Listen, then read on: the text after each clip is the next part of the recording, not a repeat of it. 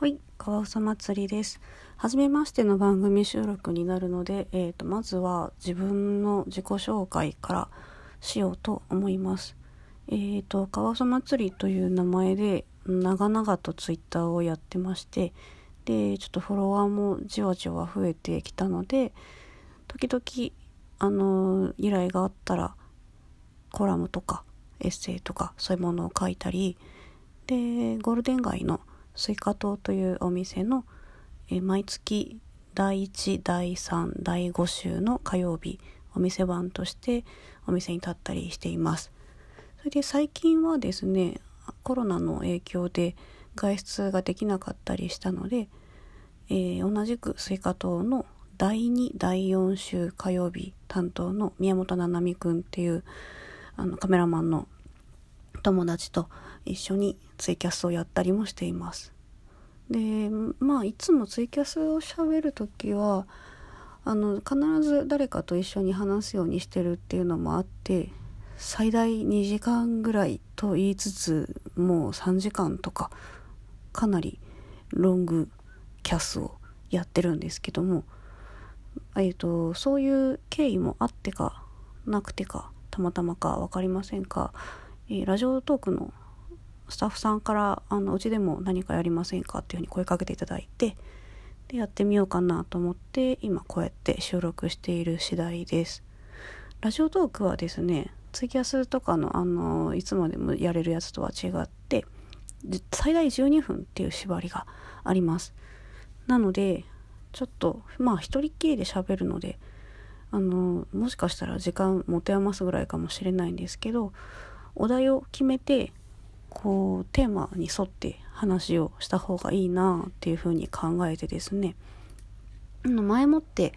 お台箱を設置してであのツツイッターでフォローしてくださってる皆さんにこうお題をくださいっていうふうにお声をかけました。でこれもフリートークではなくてちょっとこちらからあのこういうテーマであの募集したいんですっていう内容をこう掲げてたんですけどもそれがえーと、と謎や疑問普段から感じてるあなたの謎や疑問があったら教えてくださいっていうようなものです。ちょっと難しいかなと思ったんですがいやいや本当もうね皆さんありがとうございます。ちょっとこのリスナーというかフォロワーに恵まれていますね。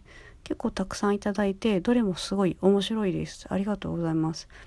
ちょっと全部は読み上げられないんですけれどもいくつかあのこのラジオトークでご紹介していけたらなと思います。が、えー、と先にですねそのカワウソのその言い出しっぺなのでカワウソが普段から感じている謎をちょっと一つ申し上げます。これちょっとググったりとかせずあのこの先いろいろその場の考えだったりとかみんなのその意見とかを聞いていけたらなと思うんですけどえー、っと毎年ほんと謎に感じてることで、え夏になると冷房をつけますが、えー、大体27度ぐらいに設定するんですね27とか28度。でそれであの半袖で過ごして涼しいな快適だなって思うわけですけどこれ冬って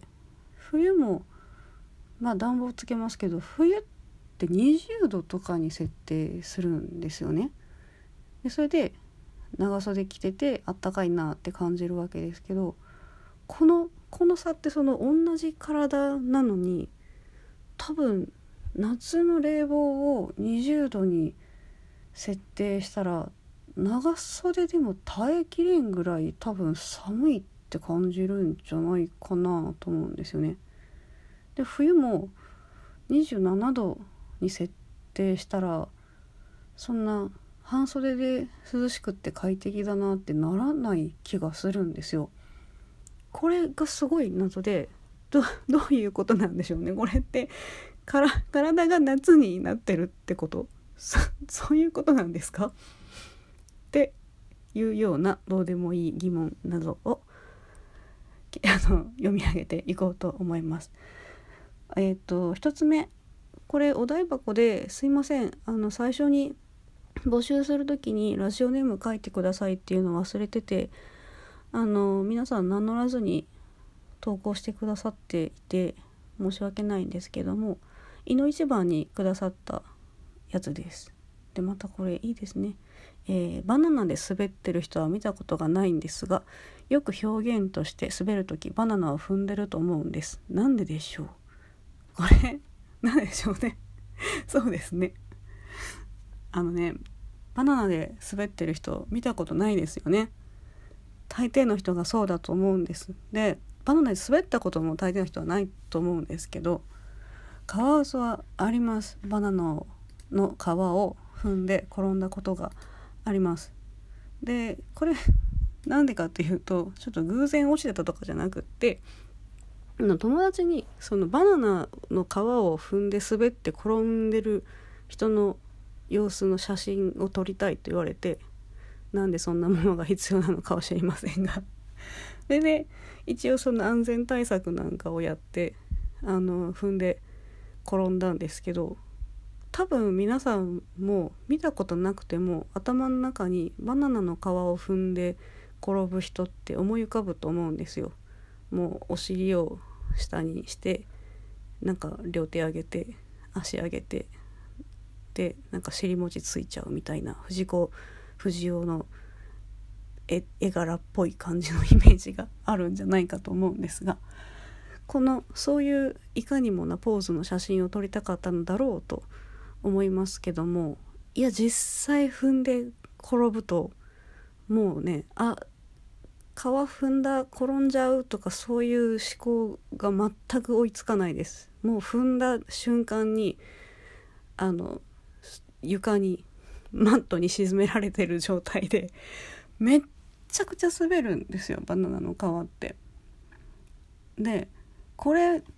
あのた本当にこんなに滑るものあんのかっていうぐらい滑って転ぶのでこれあの謎というかですねもうこの典型表現というかなんかもうティピカルなものこれ以上にあのこの世にバナナの皮より踏んで滑るものこれ以上ないからじゃないかな。この世で最も滑るものなのでもうあの型としてこれがまかり通ってるんじゃないかなと思います。この適当な回答ですいません。もう一個読みますね。えー、シリなどが滑らかに話すような現代なのに未来風の CM でロボットの話し方が片言なのが気になっています。これもいいですね。確かにそうですね。今あの、昔の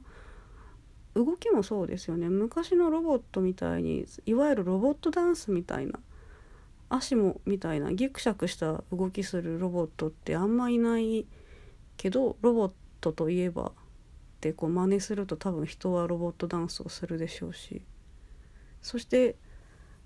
あれですよね。ロボットっぽく話せって言われたらその CM とかに出てくる「何々さんなんとかです。なんとかでしょうか？みたいなロボットっぽい喋り方。あでもあれか？ああのめちゃくちゃ怖いロボット。ソフトバンクのあのペッパーくんですよ。ペッパーくん。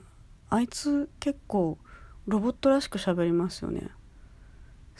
あいつ何なんだ？もっとシリみたいに滑らかに喋ればいいじゃんね。多分これから先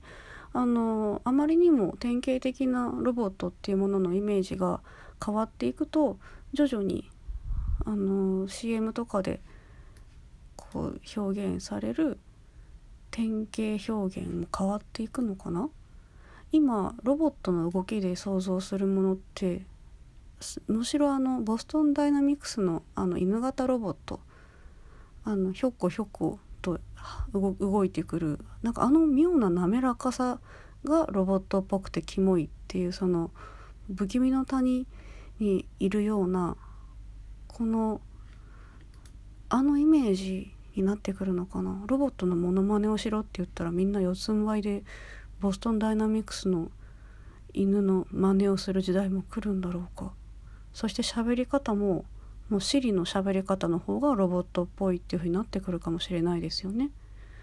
すいません分かりませんっていうやつ。っていうこれも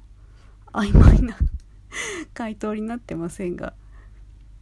回答とさせていただきます。で3つ目読もうかな、えー、サーモンって回転寿司だと安くてうまいよみたいな顔してるのにスーパーマーケットだとそこそこお値段するのってどうしてたんでしょうね。そ そうですね。本当にね。これこれそうだな。回転寿司だと安いもので回転寿司じゃなくてもサーモンって言ったら安物チームにいるイメージだな。でもスーパーで短冊とかでねあの大きめのトラウトサーモンとか買おうと思うと急に800円とかしておい高いなってなりますね。これ これ塊だから塊だから高いって感じるのか。塊なんかサーモンだからやっぱ鮭鮭ってねあの群れであの川を渡っていってあのガンガンクマとかに食べられてもその数で対抗して生きていくイクラもそうですけど生き物なんでやっぱその塊とか群れになってあの大きく大きい単位になったサーモンは強いってことだと思います。さてもうあと30秒12分喋ってしまいました。では最後にカワウソの疑問もう一つ挙げて終わろうと思います。これググらずに何か意見がある人ぜひ教えていただけると嬉しいです。ナスビの美って何なんだ？以上です。今後も応援していただければ番組続けていこうと思います。ありがとうございます。じゃあね。またね。